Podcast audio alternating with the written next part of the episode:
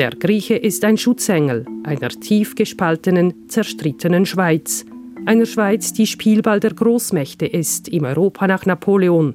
Mehr noch, Ioannis Kapodistrias ist der Geburtshelfer der unabhängigen, neutralen und friedlichen Schweiz. Er hat sich gezeigt als ein Freund, ein Vermittler, der tiefe Vermittler der Schweizer. Kapodistrias verhilft der Schweiz zum Bundesvertrag, der die Grundlage zur späteren Bundesverfassung bildet. Kapodistrias verhilft der Schweiz zur internationalen Anerkennung der Neutralität. Kapodistrias verhilft der Schweiz zu den Grenzen, die sie fast ohne Veränderung bis heute hat. Er war ein sehr guter Diplomat und Kapodistrias ist ein Mann der Aufklärung. Und doch, besonders in der Deutschschweiz, ist Ioannis Kapodistrias wenig bekannt. Wer war er? Weshalb hat sich der Grieche für die Schweiz eingesetzt? Darum geht es in dieser Zeitblende. Ich bin Barbara Kolpi.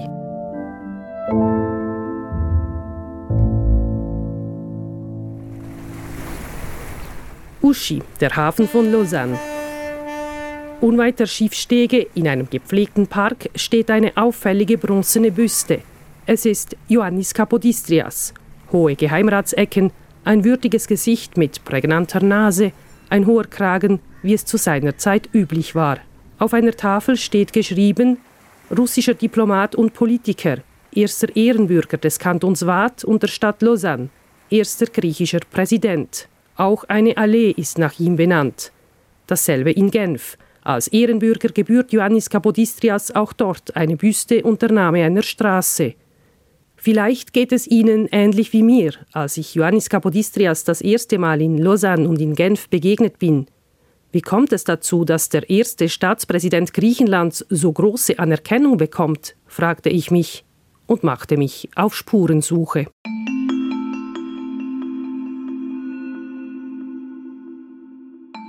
Wir blenden zurück ins Jahr 1813.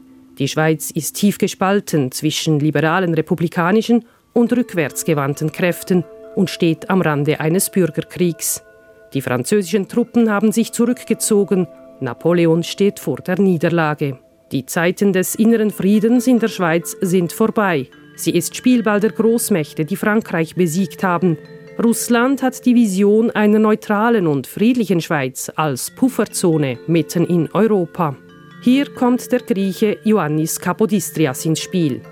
Der russische Zar Alexander I. beauftragt ihn 1813 damit, diese Vision umzusetzen. Es ist wohl eine der kompliziertesten diplomatischen Aufträge jener Zeit. Der Wattländer Historiker Olivier Mövli hat sich intensiv mit Ioannis Kapodistrias beschäftigt. Er führt aus. Kapodistrias ist ein Mann der Aufklärung. Er hatte schon am Anfang einen republikanischen Geist. Deshalb hatte Zar Alexander Kapodistrias beauftragt, sich mit den sehr komplizierten schweizerischen Affären zu beschäftigen. Weil die Schweiz hatte zwei Missionen fast in diesem neuen Europa.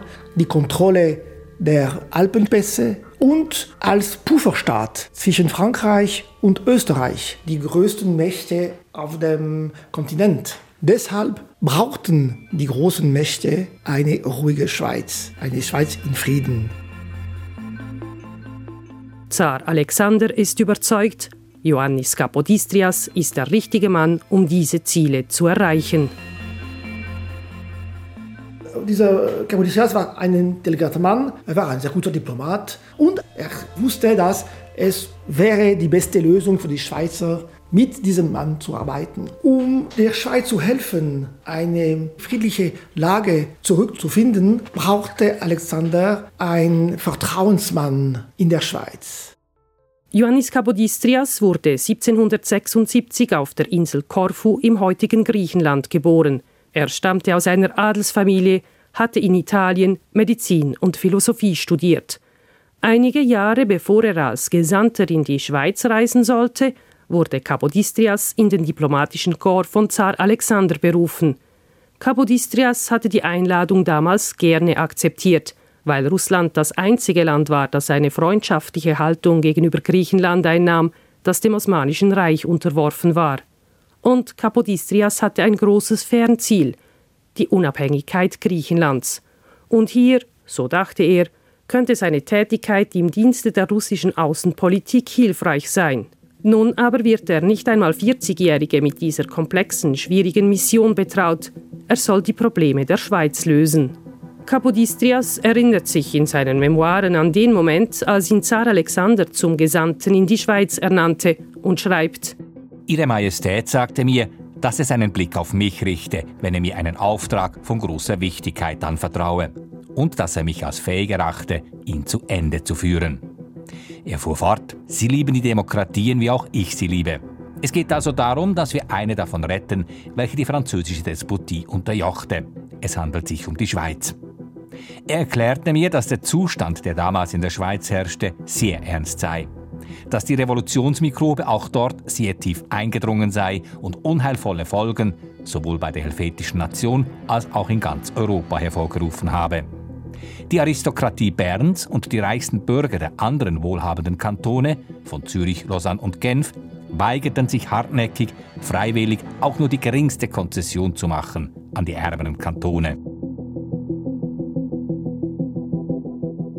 Der Zar erwähnt gegenüber Kapodistrias, dass es keine klaren Auskünfte gebe über die Zustände in der Schweiz oder darüber, wer die Bundesregierung stelle. Es sei also unmöglich, Kapodistrias als offiziellen Vertreter zu entsenden, beglaubigt durch die Schweizer Regierung.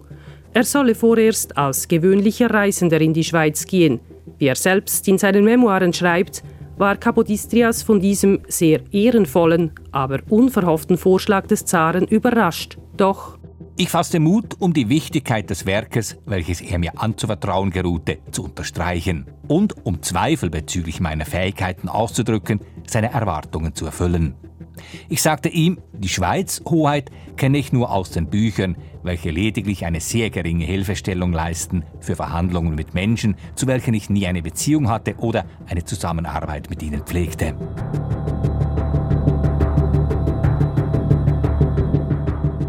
Kapodistrias akzeptiert seine Mission und reist ins unbekannte Land.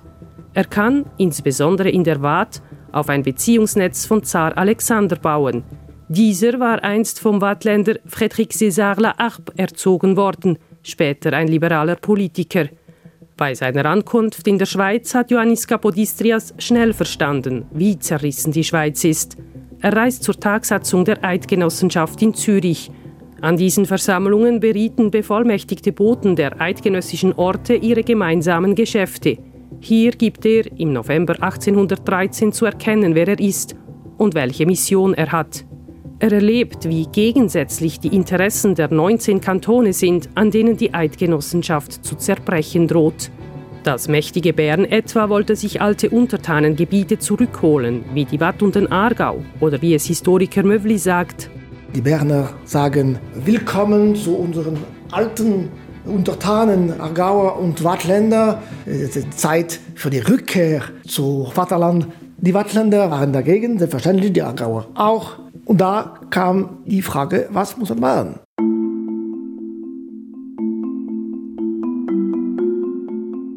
Ioannis Kapodistrias stürzt sich in die Arbeit, reist monatelang durch die Schweiz, von Kanton zu Kanton. Dabei musste sich Kapodistrias auch gegen gewisse Absichten seines Gegenspielers aus Österreich durchsetzen. Der österreichische Außenminister Metternich entsandte mit Ludwig von Lebzeltern nämlich ebenfalls einen Vertrauten in die Schweiz, der sich hinter die Berner stellt, die zur alten aristokratischen Ordnung zurückkehren wollen. Doch Kapodistrias bleibt hartnäckig und macht, was er am besten kann. Sprechen, sprechen, sprechen. Er hat mit allen Parteien gesprochen. Und das war auch manchmal ein Problem, zum Beispiel für die Wattländer. Sie sagten, ja, äh, ist das ein Problem mit unserem Freund Kapodistrias. Er sprach zu viel mit den Bernern. Auch Alexander hatte ihm einmal eine Bemerkung gemacht. Ja, aber äh, Sie sind der Freund der Berner äh, fortan. Was, was passiert denn? Kapodistrias hatte wirklich diesen Willen, alle Parteien zu integrieren in ein gemeinsames Gespräch in diese Idee, die Schweiz neu aufzubauen nach der Zeit von Napoleon, um Institutionen, solide Institutionen, das war sehr nötig für diese schwache Schweiz. Und das war wirklich seine Absicht und er hat wirklich eine, eine Stärke äh, offenbart, um diese Ziele zu erreichen. Es gibt Momente, in denen Capodistrias fast die Hoffnung verliert, dass es zu einer friedlichen Lösung kommt in der Schweiz. Die Verhandlungen verlaufen zäh und Capodistrias soll einmal gesagt haben, in den Republiken wird viel geredet, man entscheidet sich schwer und handelt langsam. Doch Capodistrias gibt nicht auf, spricht, hört zu, überzeugt die Kantone, eine Verfassung zu erarbeiten. Capodistrias hat gearbeitet mit den Kantonen, mit der Eidgenossenschaft, um diese Institutionen zu stabilisieren. Welche Kompromisse musste der Kanton Waadt annehmen, um die anderen zu beruhigen? Auch wir haben die Papiere im Staatsarchiv. Die Waadt wurde 1803 mit dem Mediationsakt von Napoleon zu einem Kanton und das Beispiel zeigt, wie akribisch Kapodistrias vorgeht, als es nun darum geht, eine neue Verfassung zu erarbeiten. Im Staatsarchiv finden sich die Entwürfe mit den handschriftlichen Notizen und Kommentaren von Kapodistrias. Mit seiner Handschrift, äh, da ja, nein, ja, nein, ja, nein, das ist möglich, unmöglich, über das Thema seien Sie äh, vorsichtiger und so weiter. Das ist, das ist wirklich interessant. Seine Arbeit trägt Früchte an der Tagsatzung im September 1814. Er setzt sich mit seinen Ideen durch. Gegen den Willen der Konservativen einigen sich die Vertreter der 19 Mediationskantone, diese Ordnung beizubehalten und mit dem Wallis, Tessin und Neuenburg drei weitere Kantone aufzunehmen. Sie schaffen den Bundesvertrag der Grundlage sein wird für die spätere Bundesverfassung von 1848. Erleichtert teilt Kapodistrias seinem Vater in Korfu mit. Das Ende einer derart komplizierten Verhandlung hat mir unendliche Mühen, Reisen, Schriften, Proben, Verfassungen und Projekte gekostet. Aber das macht nichts. Diese vortrefflichen Leute haben mich mit Zeichen der Freundschaft und aufrichtiger Herzlichkeit überhäuft. Das Vertrauen, mit dem Sie mich beehren, hat mich für all meine Anstrengungen vielfach entschädigt. Wenn Sie in Zukunft glücklich sein und sich Ihrer Unabhängigkeit erfreuen können, werde ich meinen, dass ich weder meine Zeit noch meine Mühen verloren habe. Doch noch ist seine Arbeit nicht zu Ende. Die neue Ordnung der Schweiz und ihre immerwährende Neutralität müssen am Wiener Kongress 1815 erst noch besiegelt werden. An jenem Kongress ordnen die Großmächte Europa neu und auch was die Schweiz betrifft, gibt es territoriale Grenzen, die noch definitiv festgelegt werden müssen. Neben den offiziellen Vertretern der Schweiz reisen auch zahlreiche kantonale Vertreter nach Wien, die in sogenannten Ansprachen ihre regionalen Begehren kundtun, alle mit ihren eigenen Absichten. Capodistrias soll erneut eine zentrale Rolle spielen – das Schweizer Fernsehen berichtet 1965 zum 150-jährigen Jubiläum des Wiener Kongress, was die Schweizer Delegation in Wien erlebt. Sogleich begannen sie alle wichtigen Persönlichkeiten aufzusuchen, allen voran den österreichischen Minister Metternich und danach den Kaiser. Überall wurden sie freundlich aufgenommen. So durften sie hoffen, dass ihre Wünsche weitgehend erfüllt würden. In vielen Unterredungen in und außerhalb der Staatskanzlei gelang es ihnen, den Großmächten klarzumachen, dass ganz Europa ein Interesse an einer innerlich ruhigen und äußerlich starken Schweiz haben müsse. Besonders ein Mann trat von Anfang an sehr für unser Land ein, Capodistria. Später wurde Capodistria erster Präsident Griechenlands. Dieser Freund der Schweiz war maßgeblich beteiligt an der Bildung einer besonderen Ministerkommission. Diese Kommission sollte sich in erster Linie mit den schweizerischen Verhältnissen befassen. Dank des Verhandlungsgeschicks von Capodistrias anerkennen die Großmächte die schweizerische Neutralität und auch die Unabhängigkeit und der innere Frieden werden gefestigt. Olivier Meuvli bezeichnet Johannes Capodistrias deshalb in einem Artikel als Schutzengel der Schweiz und fügt im Gespräch an, nicht nur Schutzengel, der tiefe Vermittler der Schweizer. Capodistrias konnte wirklich diese Besonderheiten sehr gut verstehen und mit denen spielen und klug spielen, ohne die Leute zu erschrecken, aber er hat sich gezeigt und offenbart als ein Freund, ein Vermittler, der echter humaner Vermittler der Schweizer in dieser Zeit, wirklich gefährliche Zeit, war Kapodistrias. Die Kantone Waadt und Genf frohlocken nach dem Wiener Kongress besonders. Die Waadt behält ihre Unabhängigkeit, Genf stößt überhaupt erst zur Eidgenossenschaft. Wohl auch deshalb genießt Ioannis Kapodistrias in diesen beiden Kantonen besondere Anerkennung. Olivier Mövli führt die Wertschätzung aber vor allem auch auf die persönlichen Kontakte zurück, die Ioannis Kapodistrias in diesen Kantonen hatte und weiter pflegte.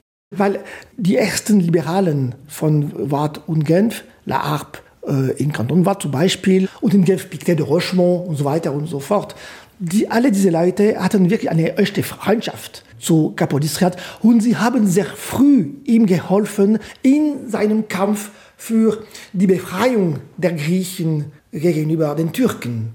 Und es war auch eine philhellenische Bewegung anderswo in der Schweiz, in Bern, in Zürich, auch großen Bewegungen für die griechische Sache. Aber vielleicht mit weniger persönlichen und freundschaftlichen Kontakte zu Kapodistrias.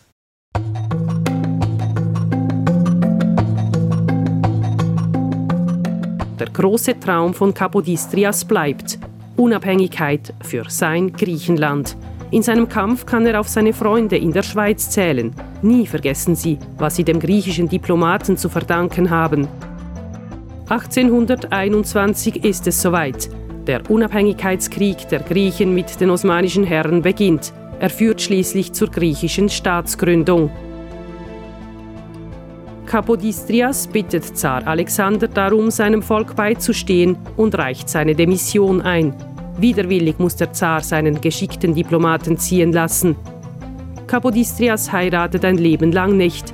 Für sein Griechenland lässt er in Russland seine große Liebe zurück, Roxandra Sturza, die Ehrendame der Zarin, die sich inzwischen in Odessa niedergelassen hat.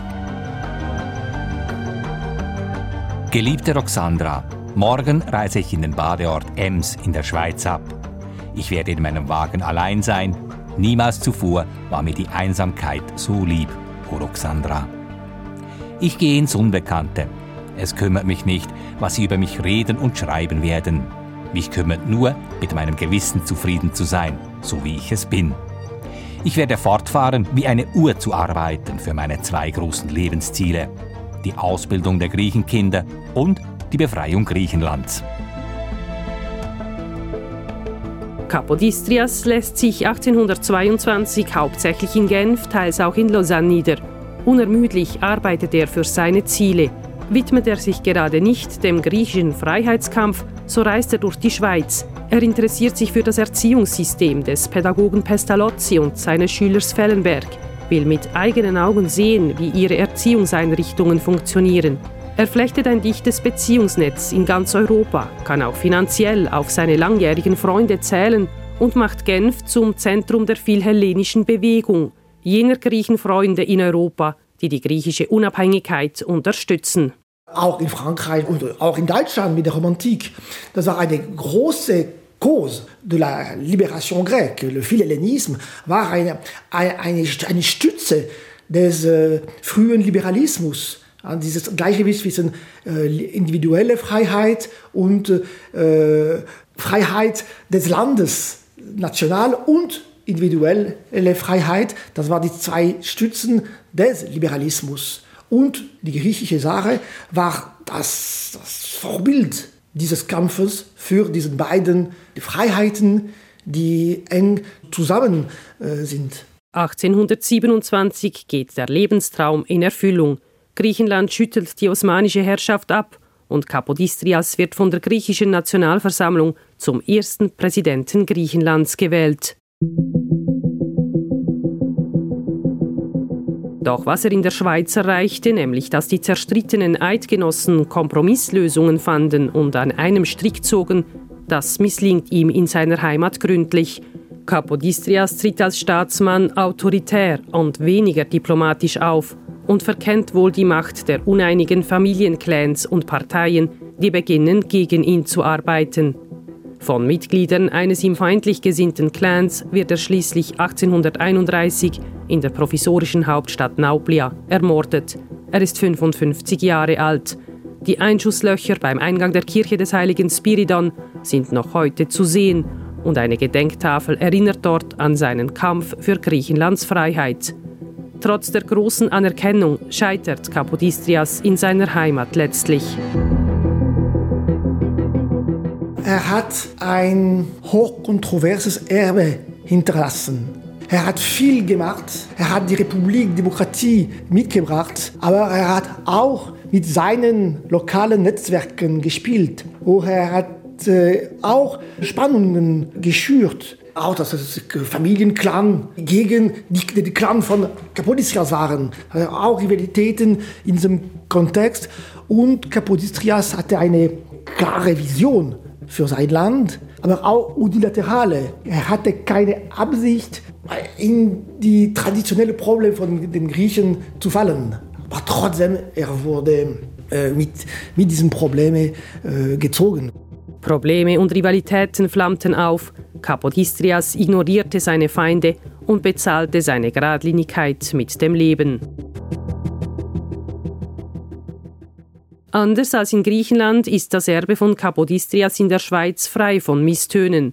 Noch zu Lebzeiten wurde er Ehrenbürger der Watt von Lausanne und von Genf. Eine Ehre, die damals nur sehr wenigen zuteil wurde. Bis heute zeugen zahlreiche philhellenische Vereine in der ganzen Schweiz von seinem Wirken, auch wenn die Verdienste von Kapodistrias in der Deutschschweiz weniger bekannt sind. Liegt es an der Sprache? Kapodistrias sprach schließlich fließend Französisch, aber kaum Deutsch. Nein, sagt Historiker Olivier Meuvli.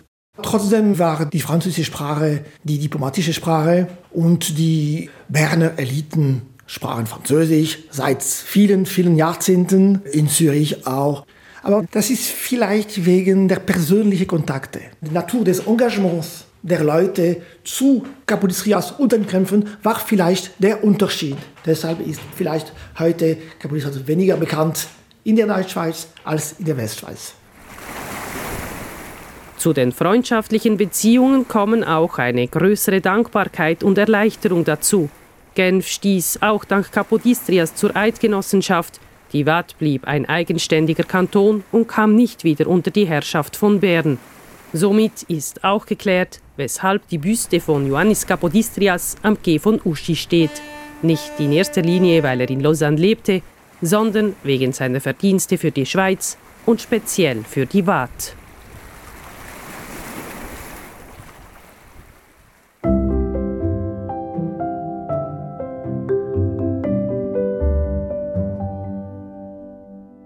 Das war eine Zeitblende von Barbara Colpi über jenen Mann, der der Schweiz zum Bundesvertrag verhalf, der die Grundlage zur späteren Bundesverfassung bildete, der der Schweiz zur internationalen Anerkennung der Neutralität verhalf und zu den Grenzen, die sie fast ohne Veränderung bis heute hat.